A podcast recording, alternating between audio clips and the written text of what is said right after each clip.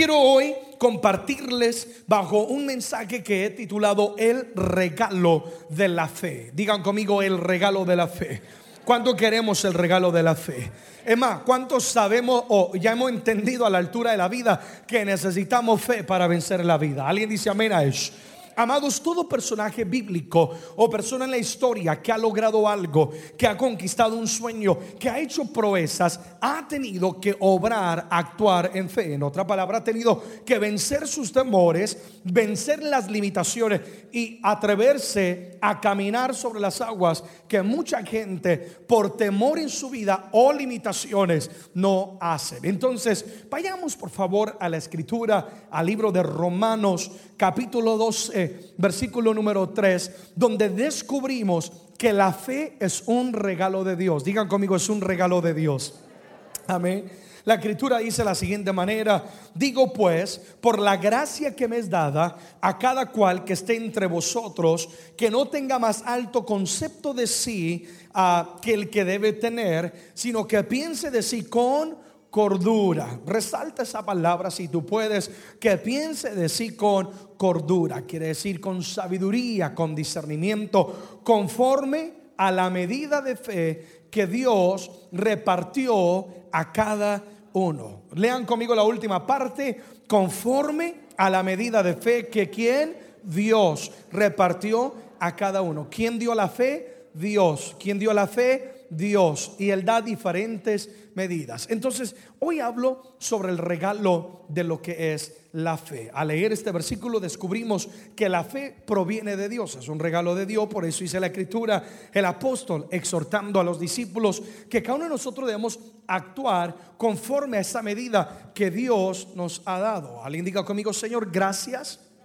por la fe que me has dado todos tenemos una medida de fe, todos tenemos alguna dimensión de fe. Ahora, hay diferentes medidas de fe. Hoy voy a hablar un poquito más sobre eso, que corresponde a nosotros no limitarnos en la fe que nos fue dada, sino crecer si queremos verdaderamente ver cosas sobrenaturales en cada una de nuestras vidas. Ahora, el apóstol Pablo está exhortando a la iglesia a no asumir responsabilidades que todavía ellos no pueden llevar.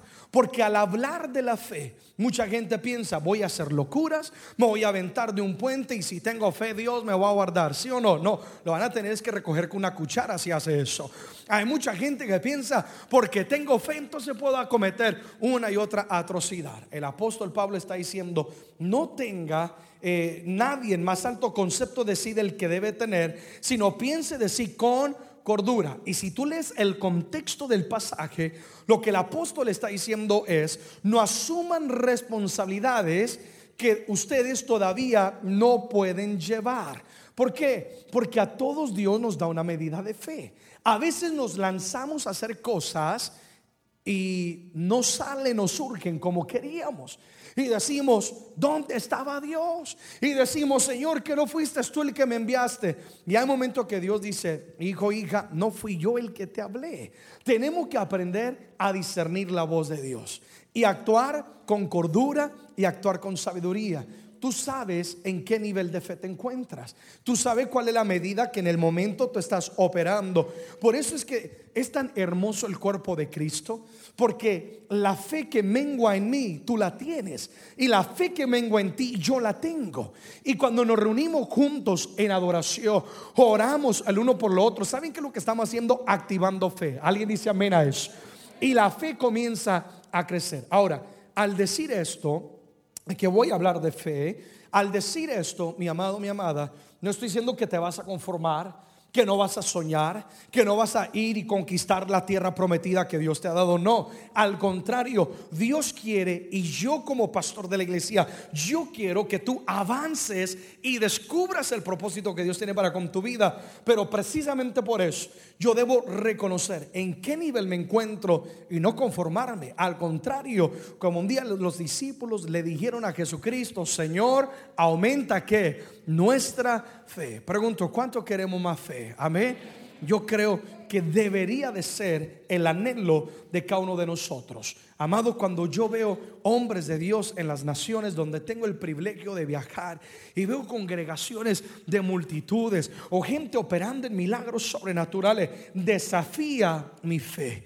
Y lo único que puedo decirle, Señor, es aumenta mi fe. Hazme crecer para que lo que esta persona está experimentando y el reino tuyo que está fluyendo a través de él, yo también quiero verlo y experimentarlo.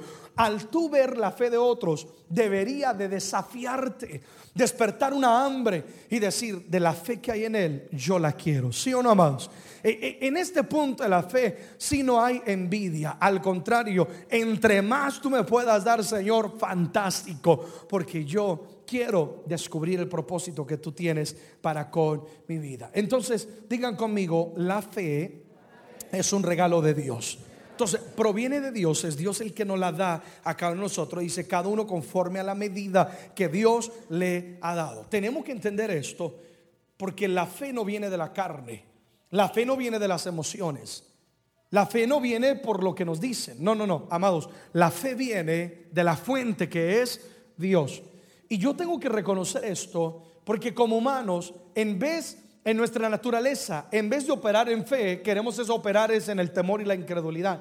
Al contrario, cuando nos dicen, tú puedes lograr esto y aquello, Dios te puede usar en liderazgo, te puede usar en el pastorado, Dios quiere prosperar tu casa, una y otra cosa. Al contrario, pensamos y decimos, mm, mm, yo no puedo, soy el menos calificado, Señor usa a otra persona, es que yo no tengo el documento, no tengo la aprobación, etcétera. Porque en vez de operar en fe, tendemos a operar es en incredulidad. Amén. Pero si yo reconozco que Dios es la fuente de la fe, ¿a quién voy a correr para crecer en fe? A Dios. ¿Quién voy a buscar? A Dios. Una vez más, como lo he dicho varias veces, qué bueno que hoy, hoy es un servicio entre semana. Qué bueno que hoy en tu agenda ocupada, yo sé que todos tenemos mil ocupaciones, te has detenido para venir a adorar a Dios, para venir a escuchar su palabra. ¿Qué está haciendo eso en nosotros? Está haciendo que nuestra fe que crezca. ¿Y qué va a pasar? Cuando venga la tormenta la prueba esta semana, o lo que llegues a enfrentar, tú vas a estar en otra dimensión de fe. Tú vas a estar en otro nivel de fe. Amado, nuestra fe siempre es atacada. ¿Sí o no? Siempre es atacada. Siempre van a haber luchas, siempre van a haber pruebas. Por eso yo tengo que estar continuamente conectado con la fuente. ¿Y quién es la fuente? Alguien diga conmigo, Dios. ¿Quién es la fuente? Dios. Entonces dile a la persona que está a la par, necesitamos ir a la fuente. Dile, necesitamos ir a la fuente. No depende de mí, no depende de ti, no depende de uno mismo, depende de Dios. Señor, aumenta mi fe. Y yo digo esto porque Dios ha dado una palabra preciosa para este 2015. Ensancha. Es una palabra de desafío. Es una palabra de crecimiento. Es una palabra que nos sacude y nos despierta del conformismo y nos dice, vamos, conquista. Y no lo vamos a ver si no operamos en el don, en el regalo de la, de la fe. Dios tiene grande cosa para ti, iglesia. Dios tiene grande cosa para ti, mi amigo, mi amiga. Pero necesitamos operar en fe. Y si tú dices, pastor, siento que mi fe está como casi en ¿sí o vacío? Pues hoy Dios te trajo para llenar el tanque y que tú salgas de este lugar no solamente lleno de fe, sino para impartirle fe a otra persona. Apláudele fuerte a él. Amén. Entonces, quiero hablar de cuatro razones muy claves, fundamentales, por las cuales Dios nos ha regalado fe a nosotros. Número uno, el regalo de la fe es con el fin de que podamos vencer en la prueba. Con el fin de que nosotros podamos vencer en la prueba. Cualquier prueba, cualquier lucha, cualquier adversidad. ¿Quién de nosotros no ha enfrentado una prueba en la vida? Yo creo que todos. ¿Quién de nosotros no estará viviendo un momento de prueba? Yo me imagino que la mayoría de las personas. Dios te ha dado fe. He has given you the faith para que tú puedas obtener victoria sobre esa prueba. Como lo he dicho varias veces, la fe que Dios nos da no es con el fin de evitar las tormentas, sino vencer en medio de la tormenta o prueba. Si Dios te dio fe, no es para orar y decir, Señor, evita esto, evita aquello. No, muchas veces la prueba es usada por Dios precisamente para que nuestra fe crezca, ¿sí o no, iglesia? Entonces Dios te da fe para que tú puedas vencer, atravesar y en medio de la prueba y la tormenta que estás viviendo, experimentando, tú puedas descubrir que Dios es todopoderoso. Tú puedas descubrir que en ti hay el talento, la habilidad. Tienes todo lo que necesitas para poder vencer en medio de la prueba. Primera de Pedro, capítulo 4, versículo número 12. Primera de Pedro, capítulo 4, versículo número 12. La escritura dice, todos conmigo en voz alta, léanlo por favor, amados, no os sorprendáis del fuego de prueba que os ha sobrevenido, como si alguna cosa extraña os, sí o no, no debo sorprenderme cuando viene la prueba. La vida está llena de pruebas. La vida está llena de momentos altos, momentos bajos. Y lo que el apóstol está diciendo, o Dios nos está hablando es, no te sorprenda, pero si soy hijo de Dios pero si oro, pero si ayuno, pero si ofrendo y todavía estoy viviendo la prueba, la lucha, me traicionaron, se cerró la puerta, no tengo para la hipoteca, para la renta. La escritura dice, no te sorprendas. It is a reality, es una realidad. Amados, capten algo, es que la fe no viene a negar una realidad. La realidad es hay luchas, hay pruebas, hay dificultades. No, la fe es para que tú operes en una dimensión mayor de la realidad, ¿sí o no? Para que operemos en la dimensión del reino de Dios, en la dimensión de lo sobrenatural. Entonces dice, no te sorprendas por la prueba que te ha venido, como si fuera algo extraño. Es una realidad de la vida. Las pruebas hacen la diferencia entre una vida de fe y una vida de emoción. Dios no quiere hijos emocionalistas. Una persona emocionalista, en el momento que alguien viene y le habla, dice, bueno, lo vamos a lograr y vamos para adelante. Y después de que se enfrenta con el primer obstáculo, dice, ay, no, yo pensé que esto iba a ser fácil. Ah, yo pensé que esto iba a ser soplar y las cosas iban a estar, mejor dicho, maravilloso. Me prometieron la gloria de Dios, pero no veo nada de gloria, ¿sí o no? Dios no quiere gente emocionalista. Entonces, ¿qué pasa? Vienen las pruebas and, in the trial, en la prueba, comenzamos a, a, a, distinguir entre lo que era una emoción y lo que era la genuina, la verdadera que, la verdadera fe. Alguien diga conmigo, yo quiero tener la verdadera fe. Amén. La gente emocionalista se rinde fácilmente, se queja fácilmente. ¿Dónde está Dios? ¿Y por qué a mí? ¿Por qué a ellos no? ¿Y por qué a ellos sí? A mí no, sí o no. Pero la gente de fe dice, yo confío en el Señor. A mí no me sorprende la vida. I am ready. Yo estoy preparado porque tengo que. I have faith. Yo tengo fe. Prepárate en fe para que cuando venga la tormenta nada te mueve ni te quite la peluca, ¿sí o no? Sino que tú estás, ajá, sino que tú estás firme en fe creyendo en lo que Dios te ha prometido. Entonces, Génesis capítulo 22, versículo número 1, dice la escritura, hablando de Abraham, el gran padre de la fe, entonces, después de estas cosas, aconteció que Dios probó a quién? Abraham. Y le dijo a Abraham y él respondió, envíalo a otro, ¿verdad? Dijo que, heme aquí. Dios le había prometido a Abraham una descendencia.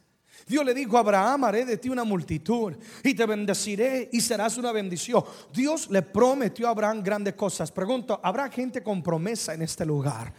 Digan conmigo, somos hijos de promesa. Amén. Somos personas llenas de promesas de Dios. Y si tú dices, Dios nunca me ha prometido nada, lee la Biblia, está llena de promesa para ti.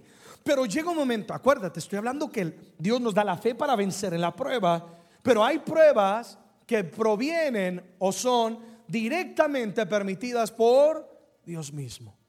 Porque a veces estamos culpando al diablo, ¿sí o no? diablo mentiroso, diablo apestoso y asqueroso. ¿Sí o no? Y ahí estamos. Y es que el diablo. Y hay momentos que Dios dice no. Mira la escritura dice que probó Dios a Abraham. Que Dios mismo tuvo que permitir ciertas cosas para estimular la fe de Abraham. Porque la genuina fe no es una fe teórica, sino una fe que actúa. La genuina fe no es una fe pasiva y conformista, sino una fe que se levanta y cree y lucha, ¿sí o no? Y si no lo logré la primera vez, lo voy a volver, lo voy a intentar y lo lograré la segunda vez. Dios mismo prueba el corazón de Abraham para despertar en él algo, ¿sí o no? Decirle a Abraham, tú tienes una promesa.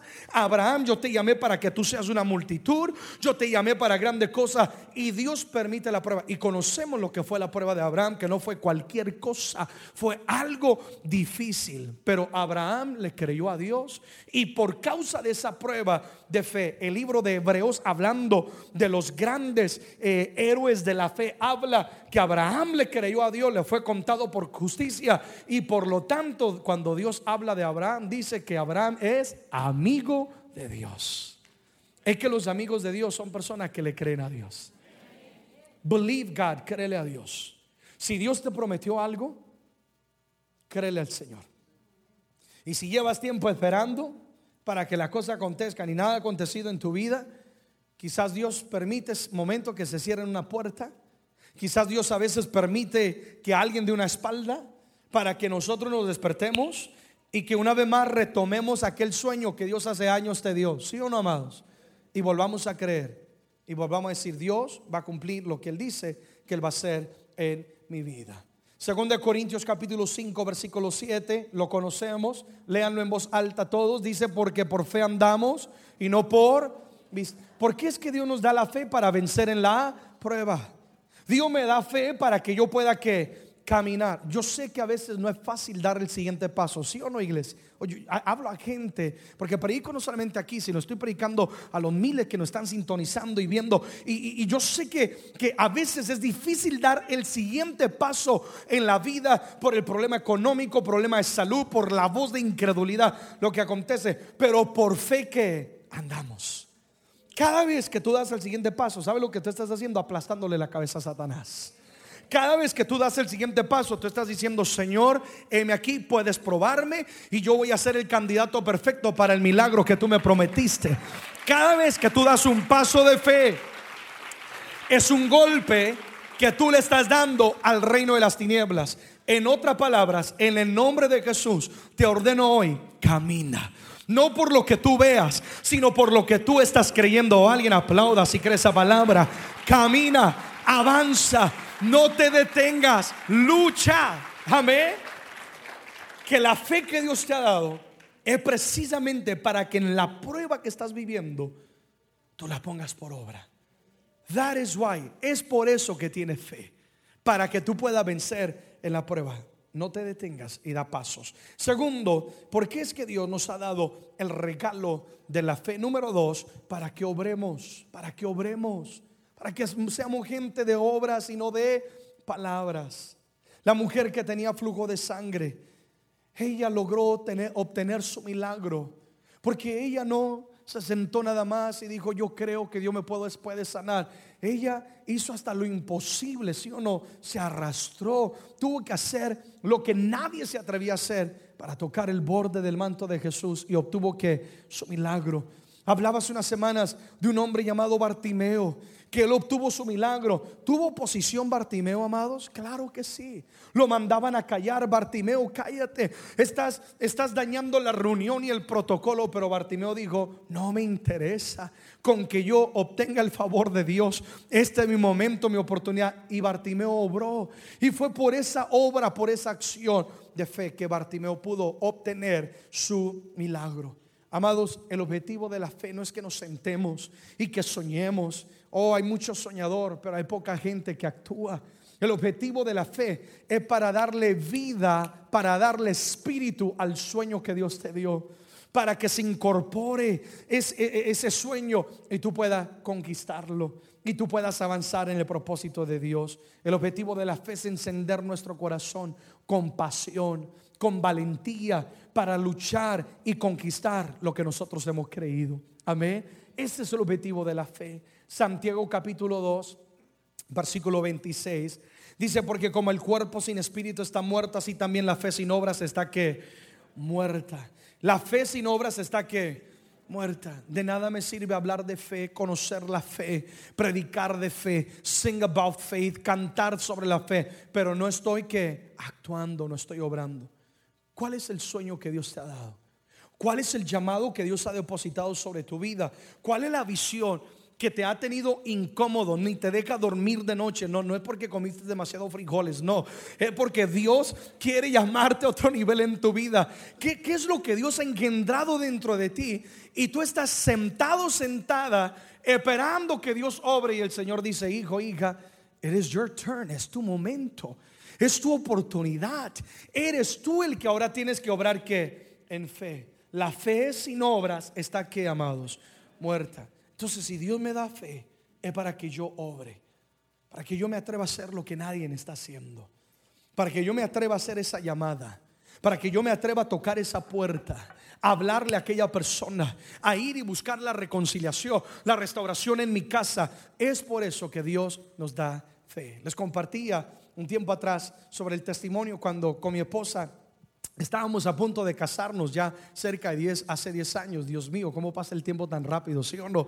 Y este, estábamos ya cerca de casarnos, faltaban un par de meses y estábamos buscando una casa, ¿no? Para empezar nuestra vida juntos como eh, matrimonio. Y, y, vimos varias casas y nos enamoramos de una casa en una ciudad, eh, una casa pequeña, pero linda, eh, la tenían bien remodelada, etcétera. Y fuimos con mi esposa. Y eso de que tú entras a la casa y desde que tú entras tu corazón te hace pum sí o no.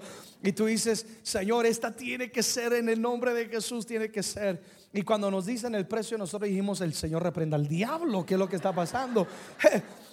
Y era la época era la época donde las casas, no sé si se acuerdan, salían una hora y a la media hora ya las tenían vendidas.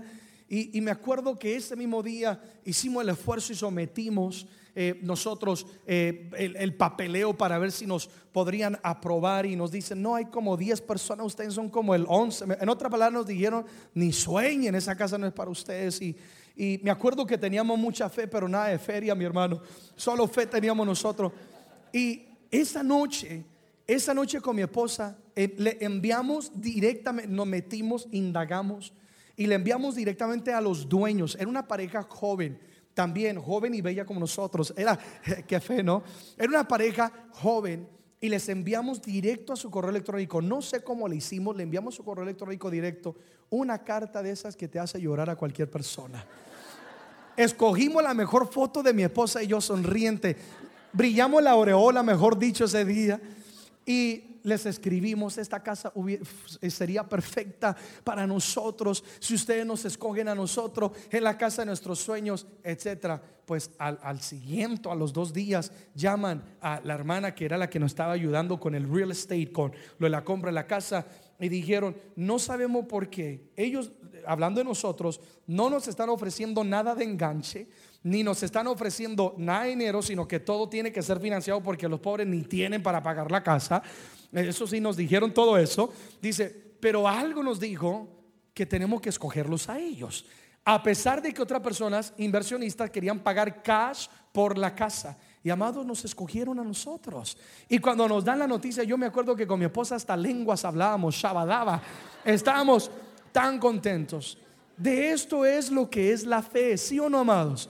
Para que obremos. Si Dios te mostró algo, si Dios puso un sueño en ti, Atrévete a enviar esa carta, atrévete a tocar esa puerta, atrévete a hacer algo diferente mientras todos dicen no se puede, mientras están durmiendo en su quejar, tú estás actuando y tu actuar está honrando a Dios y cuando honras a Dios, Dios va a intervenir en tu vida. Amén.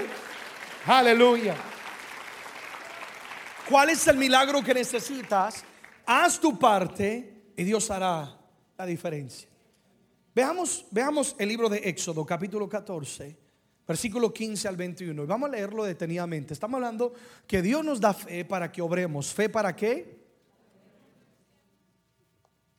Este es el momento cuando Israel está frente a un mar y detrás de ellos hay un ejército de del faraón que viene con hombres bigotudos, es decir, de caballo, con gente los que pueden matar. Y están enojados porque han reconocido Faraón, y acabo de dejar toda mi fuerza laboral, ser libre, y vienen a matar a Israel. Y se encuentran entre la espada y la pared. Moisés en ese momento comienza a, también clamarle al Señor y con el pueblo. Y, miren, miren, miren lo que pasa. Entonces Jehová dijo a Moisés, ¿por qué clamas a mí? En otra palabra, ¿y, ¿y por qué me miras a mí? ¿Sí o no? Di a los hijos de Israel que marchen, avancen, que no acaban de ver cómo los libré con 10 plagas y ahora que necesitan ejercitar la fe, me van a dudar de mí. Es lo que Dios está diciendo. Y le dice, y Moisés, tú alza la vara y extiende tu mano sobre el mar y divídelo. Oigan lo que Dios está diciendo. Obra, digan conmigo, es tiempo de obrar. Dice, y entren los hijos de Israel por el medio del mar en seco. Y he aquí, yo endureceré el corazón de los egipcios para que los sigan. Y yo me glorificaré en Faraón y en todo su ejército, en sus carros y en su caballería. Y sabrán los egipcios que yo soy Jehová cuando me glorifique en Faraón, en sus carros y en su gente de a caballo. Ahora capten esto. Lo que el Señor está diciendo es, Moisés, obra, extiende tu vara. Dile al pueblo que comience a marchar. Es el momento de ejercitar la fe. Y yo me encargaré, ¿sí o no? Haz tu parte y Dios va a hacer su parte. ¿Estamos de acuerdo? Haz lo que a ti te corresponde, lo humano, y deja que Dios haga lo sobrenatural. Y el Señor dice, yo me encargaré. Ahora, imagínate el cuadro. Es que cuando leí esto yo me lo imaginaba. El 19. Y el ángel de Dios que iba delante del campamento de Israel se apartó. Y ahora iba en pos de ellos, se fue a la espalda. Y asimismo la columna de nube que iba delante de ellos se apartó y se vino a la espalda de ellos. Dios comenzó a prepararse para obrar a favor de la fe del pueblo de Israel. ¿Alguien dice amén a eso? ¿Podrías creer que Dios está preparando para abrir los cielos por causa de tu actuar en fe? que Dios está preparando para romper cadena por causa de decisiones que en esta noche tomaremos en el nombre de Jesús. Eso es lo que aconteció. E iba entre el campamento de los egipcios y el campamento de Israel. ¿Qué pasó? Dios se paró en la mitad. Egipto, Faraón, tú no puedes llegar a ellos. Y era nube y tinieblas para aquellos y alumbraba Israel de noche y en toda aquella noche nunca se acercaron los unos a los otros y entonces extendió Moisés su mano sobre el mar e hizo Jehová que el mar se retirara, eh, retirase por recio viento oriental toda aquella noche y volvió el mar en seco y las aguas quedaron que divididas. Pregunto lo siguiente, versículo 21, y extendió Moisés su mano sobre el mar. ¿Quién extendió su mano? Moisés. ¿Qué tengo que hacer yo? Extender mi mano, obrar en fe. Pero ¿quién fue quien secó el mar? Digan conmigo, Dios haz tu parte y Dios hará lo que a él le corresponde. Extiende tu mano, toca esa puerta, bájate de la barca, deja a un lado los incrédulos, los que dudan, lo que lo único que hacen hacer es sembrar en tu vida amedrantamiento and believe God, créele a Dios, que cuando tú haces tu parte, Dios va a intervenir de manera sobrenatural. Apláudele fuerte al Señor. Amén. La fe es para obrar determina que este año no va a pasar y tú estás en el mismo lugar. Determina que este año no terminará y tú estás en tu mismo nivel matrimonial con tus hijos, tu relación con Dios, tu economía. No, no, no. En el nombre de Jesús yo voy a ir a otro nivel. Amén. Rápidamente, número tres, ¿por qué es que Dios nos da la fe? Número tres, el regalo de la fe que Dios nos da es para nosotros transmitirla a otras personas. Dios nos ha regalado la fe para que nosotros podamos compartirlo con las demás personas. Que seamos gente que transmitamos fe a otros. Primera Tesalonicenses capítulo 5 versículo número 11 eh, dice la escritura, por lo cual animaos unos a otros. ¿Y qué más? Edificaos unos a otros, así como lo hace. ¿Qué quiere que Dios, qué quiere Dios que hagamos? Que nos animemos los unos a los otros. ¿Y qué más? Que nos edifiquemos, no que nos destruyamos los unos a los otros. Hay gente que en vez de edificar lo que hace es que destruir su manera de hablar, su manera de proceder. En vez de despertar algo dentro de ti, como que uno sales deprimido después de hablar con ellos, ¿sí o no? Con ganas de rendirlo y dejarlo todo. No, si Dios te ha dado fe, no es para que tú digas, yo tengo más fe que tú y yo soy el que estoy a tal nivel y Dios es el que me usa a mí. No, no, amados. Dios te ha honrado y te ha bendecido con fe para que tú animes a otros y para que tú los edifiques. En otras palabras, invierte en la vida de otros. Conviértete en un edificador. Que cuando tú edificas y animas a otros, tarde o temprano vamos a necesitar que alguien nos anime, que alguien nos edifique. Pero cuando tú has sembrado, tú cosechas lo que siembras, ¿sí o no? Cuando tú inviertes fe en otros, Dios se encargará de rodearte de gente que va a invertir que fe dentro de tu vida. El espíritu de Dios y de fe que hay en ti puede ser transmitido a otros. Transmítelo, compártelo a otras personas. Tus palabras, la oración que hagas por ellos, créanme que va a ser la diferencia en generaciones. Una vez más, un momento de oración, de palabra, de transmisión de fe puede marcar toda una generación. Nehemías en el capítulo 2, versículo 18, llega a Israel. Nehemías llega con la realidad de que los muros de su ciudad habían sido derribados pero no permitió que la realidad abortara su fe, sino que le creyó a Dios. Y se convierte Nehemías en un transmisor, en una persona que impartía fe a otros. Y dice, entonces les declaré como la mano de mi Dios había sido buena sobre mí. Porque hay momentos que para que nuestra fe se fortalezca tenemos que traer a memoria lo que Dios ya hizo en el ayer. ¿Alguien dice amén a eso? Hay momentos que tenemos que, miren, miren, permítanme hacer un paréntesis. A veces estamos hablando con personas que son muy negativas personas que, que son muy incrédulas. Y uno tiene que como que cachetearle santamente, ¿sí o no? Y decir, ¿qué no viste la gloria de Dios el año pasado? ¿Qué no viste la mano de Dios hace una semana? ¿Fue Dios el que hizo el milagro? ¿O fuiste tú? ¿Fue Dios el sí o no? Y uno tiene que como refrescarles la memoria de que Dios sigue siendo Dios. Y que si viene una prueba, no niegue la realidad, Dios dejó de ser Dios. No, no, no. Al contrario, cuando Dios más fiel va a ser sobre nosotros les declaré, amén, apláudale así al Señor, como Dios había sido bueno. Y así mismo la palabra que el rey me había dicho, God gave me the favor, Dios me dio el favor. Y ellos dijeron, levantémonos y que más edifiquemos. Y así esforzaron su mano para bien. ¿Marcó una generación Nehemías, sí o no? La marcó. Mientras todos estaban lamentándose y quejándose, Nehemías viene y habla vida. Nehemías viene y transmite fe. Él no permitió que el hablar de la gente que estaba alrededor abortara la fe que había en él o le afectara. No, al contrario, le dijo, muchachos, Dios ha sido bueno, me dio favor con el rey. Y él, ellos, oír el testimonio de Nehemías, dice que se levantaron, como que hubo un despertar y dijeron, vamos a esforzarnos, vamos a edificar. Viene alguien con espíritu de divorcio a tu vida y te dice, no, es que mi hogar está destruido, ya no hay esperanza tú tienes que hablarle de lo bueno que es Dios y el poder que Él tiene de cambiar corazones. Y puedes testificarle de lo que Dios ya ha hecho en tu corazón y en tu casa, sí o no. Y de repente esa fe que tú transmites viene sobre la vida de esa persona porque el Espíritu de Dios está en ti, iglesia. Amén. Esto no es palabras, esto es Espíritu Santo. Alguien está conmigo en este día. Esto no es palabra, esto es Espíritu Santo. Estamos transmitiendo el Espíritu de Dios. Y tú vienes y transmites fe. Y tú le dices, el corazón puede cambiar. Dios puede sanar heridas. Dios puede darte el poder para perdonar. Y tú salvas un matrimonio. ¿Y sabes lo que acabas de hacer? Acabas de salvar toda una generación de la ruina. Acabas de salvar toda una generación de un fracaso. ¿Cuánto lo estamos entendiendo en este día? Amén. Número cuatro, cerramos con esto. Dios nos da fe, el regalo de la fe que nos ha sido dado.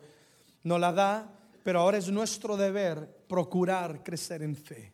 Es nuestro deber procurar crecer en fe. ¿Cuánto queremos crecer en nuestra fe? Gracias por los dos o tres que quieren crecer. ¿Los demás? Amén. Aleluya. Cuando tomo agua es el momento para decir, a ver. El regalo de fe que Dios nos ha dado puede desarrollarse y crecer aún más si nosotros estamos dispuestos a ejercitar nuestra fe. Por eso decía el apóstol, no os sorprendáis de la prueba. No te incomodes cuando Dios te incomode. no te molestes cuando Dios te incomoda. Amén. Porque es Dios diciéndote, I want you to grow, quiero que crezcas, quiero que vayas a otro nivel. Es verdad que Dios nos ha dado una medida de fe, pero si deseas más, Él está más que dispuesto a hacer crecer esa fe en nosotros. Nosotros, iglesia, amigo y amiga, determinamos si nos quedamos en las pequeñas ligas o no vamos para lo grande. Amén. Tú decides en qué nivel de fe vas a operar. Si vas a tener solamente la suficiente fe como para creer que soy salvo O vas a tener la suficiente fe como también para creer que Dios también te provee, que Dios también sana cánceres, ¿sí o no? Que Dios también rompe cadenas. Vas a tener la suficiente fe como para creer que Dios me dará para apenas pagar la renta. O Dios me puede dar mi propia casa también un día. Dios me puede dar mi propio negocio algún día, ¿sí o no? De ti depende en qué nivel vas a operar. Y la adversidad es, una es un excelente gimnasio para desarrollar la fe, ¿sí o no? ¿Han ido alguna vez al gimnasio? Si no, tenemos que visitarlo, ¿sí o no? Es tiempo de ensancharnos. Santiago capítulo 1, 2 al 3. Traducción lenguaje actual. Hermanos en Cristo, ustedes deben sentirse muy felices cuando pasen por toda clase de dificultades. Y cualquier persona que no tenga fe dirá, se equivocó el apóstol al decir eso, ¿sí o no? Así cuando su confianza en Dios se ha puesta a prueba, ustedes aprenderán a soportar con más fuerza las dificultades. La gente no entiende por qué en la prueba tú dices gloria a Dios. La gente no entiende por qué en la dificultad tú danzas, tú levantas. La gente no sabe. Pero es que lo que somos gente de fe, digan conmigo, somos hijos de fe. Lo que somos hijos de fe, personas que le creemos a Dios, sabemos, esta prueba no es para Dios descalificarme o amargarme la vida, no, es para Dios demostrar su gloria. Es para que yo crezca en fe y yo pueda creer cada día por cosas más grandes y cosas mayores. Nos sentimos felices. Es verdad que el proceso duele. Es verdad que no es fácil. Pero profundamente hay, hay esta paz y esta alegría de que si estoy pasando por esta prueba, es porque Dios está desarrollando en mí la fuerza para que el mañana, si viene algo más fuerte, no me tumbe, ¿sí o no, amados? Sino que yo esté firme y yo esté parado en la roca que es Cristo Jesús. Jeremías 12:5 cerramos. Jeremías 12:5. Jeremías se encuentra quejando con Dios y diciéndole, Señor, me has desamparado, etc. Jeremías es conocido como el profeta llorón, el profeta llorón. Este, la, semana pasada hablé de la queja, ¿sí o no? Yo creo que Jeremías debería haber escuchado ese mensaje. Pero se conoce, muchos teólogos, y es como el profeta se quejaba bastante, Jeremías. Y en una de esas se está quejando Jeremías, y el Señor lo despierta y le dice: Si corriste con los de a pie y te cansaron, ¿cómo vas a contender con los que están en los caballos? Y en si en la tierra de paz no estabas seguro, ¿cómo harás en la espesura del Jordán? Jeremías, si aquí en lo pequeño te estás quejando y me estás pidiendo por grandes cosas, nunca lo vas a tener, Jeremías. Porque cuando te lleve a lo grande, te vas a quejar más, te vas a lamentar y no vas a poder. No estás listo para ir a las grandes ligas. Lo que Dios le está diciendo a Jeremías es, tengo que procesar algo dentro de ti si nos quejamos por lo que hoy estamos viviendo y le estás pidiendo a Dios grandes cosas, we're not ready, no estamos listos. Si te quejas porque quizás alguien te miró mal, te cerraron una puerta, eh, vino una noticia del doctor y le estás pidiendo a Dios ir a niveles sobrenaturales, el Señor dice, no, no estás listo, hijo, no estás lista, hija. Necesito prepararte, entrenarte, desarrollarte para que cuando estés en la maratónica de lo que corren los caballos, ¿sí o no? Tú no solamente corras con ellos, sino tú les ganes a ellos. Necesito desarrollarte y llevarte a otro nivel. Porque si en el lugar donde hay paz, donde estás llenos de, de amigos, claudicas, ¿cómo piensas tú tener victoria en el Jordán, en la lucha, en la dificultad? Si en medio de cristianos, hablo a la iglesia, a todos los que me están sintonizando, si en medio de la congregación, a veces porque alguien dijo alguna otra cosa, te desanima, ¿Cómo quieres ser luz afuera en el mundo? ¿Sí o no? Si aquí donde te aman, aquí donde estás rodeado de gente que se ora el uno por el otro, donde hay paz, ¿cómo quieres vencer donde hay la batalla? ¿Cuánto lo estamos entendiendo en este día? Entonces, ¿qué es lo que Dios quiere hacer? Que crezcamos. Tú vas a ir a las grandes ligas. Tú vas a ir a lo sobrenatural. Yo le estoy pidiendo a Dios por lo grande. Yo no quiero irme de esta tierra e irme de la misma manera como yo llegué. No, yo quiero ver la gloria de Dios. Yo quiero ver lo sobrenatural. Lo que otros decidieron no creer, yo sí lo voy a creer en el nombre de Jesús. Lo que otros dijeron, Señor, hasta aquí me llevarás. Yo no, yo quiero entrar a la tierra prometida. Yo quiero ver la gloria y la manifestación de Dios. Que mi fe crezca. ¿Alguien dice amén a eso? Digan conmigo el regalo de la fe. Me dará la victoria.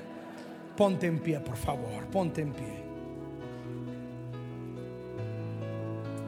Si tú lees en casa el libro de Hebreos capítulo 11 es la sala de fama de todos los conquistadores, hombres y mujeres de fe que hicieron proezas y grandes cosas.